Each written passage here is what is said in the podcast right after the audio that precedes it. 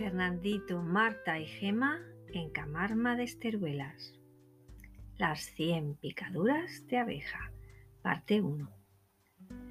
Esta historia comienza en un lugar que, como en todas las buenas historias, tiene nombre de cuento, Camarma de Esteruelas.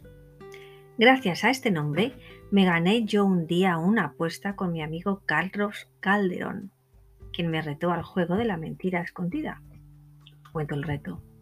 Se cuentan dos verdades y una mentira. Y se pregunta al contertulio, ¿qué mentira te he contado?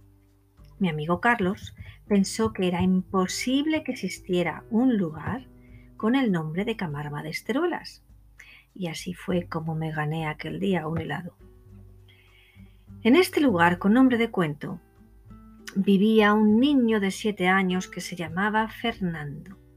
De niñas mi hermana Marta y yo tardábamos 30 minutos en ir desde nuestra casa en Madrid a Camarma, siempre metiditas en el coche de nuestros padres. A veces nos llevábamos hasta a nuestro pájaro, Pichi, dentro de su jaula.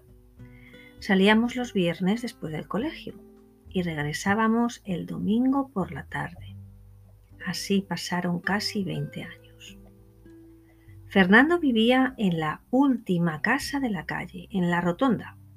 Mi hermana y yo en la penúltima.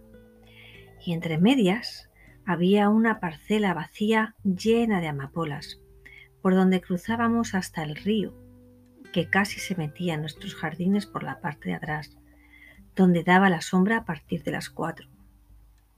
A mí siempre me daba envidia que la valla de piedra de la casa de Fernando fuera circular pues desde pequeña ya me ponía nerviosa los ángulos y las líneas rectas.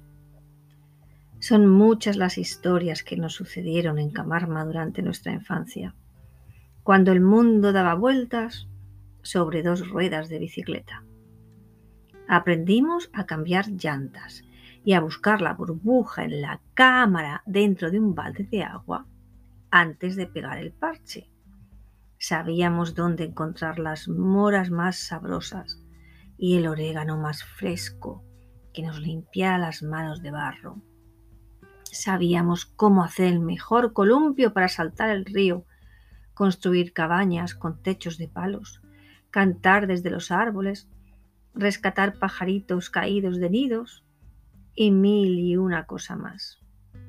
Pero hoy empezaré con las picaduras de abeja. ¿Por qué? Porque creo que fue gracias a esas picaduras que hoy, ya adulta, me he metido de lleno en un proyecto inspirado en colmenas titulado Hexágonos.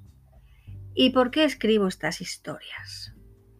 Porque por obra de magia, después de contarle durante un año a mis sobrinos de 8 y 10 años las historias de Fernandito, para así recordar las andanzas de su madre cuando era pequeña, ayer me llamó, debido a una coincidencia, el mismo Fernando al cabo de los 20 años. Y para mi sorpresa, me dijo que era un locutor de primera, que grababa audiovídeos, anuncios de la tele y dobla las películas favoritas de mi madre.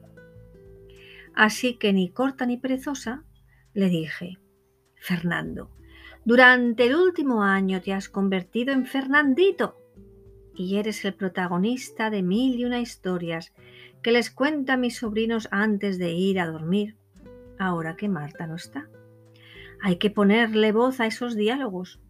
¿Y qué mejor puedo ponerle a Fernandito que la del propio Fernando? Así que he decidido empezar esta serie de historias con la anécdota de las 100 picaduras de abejas.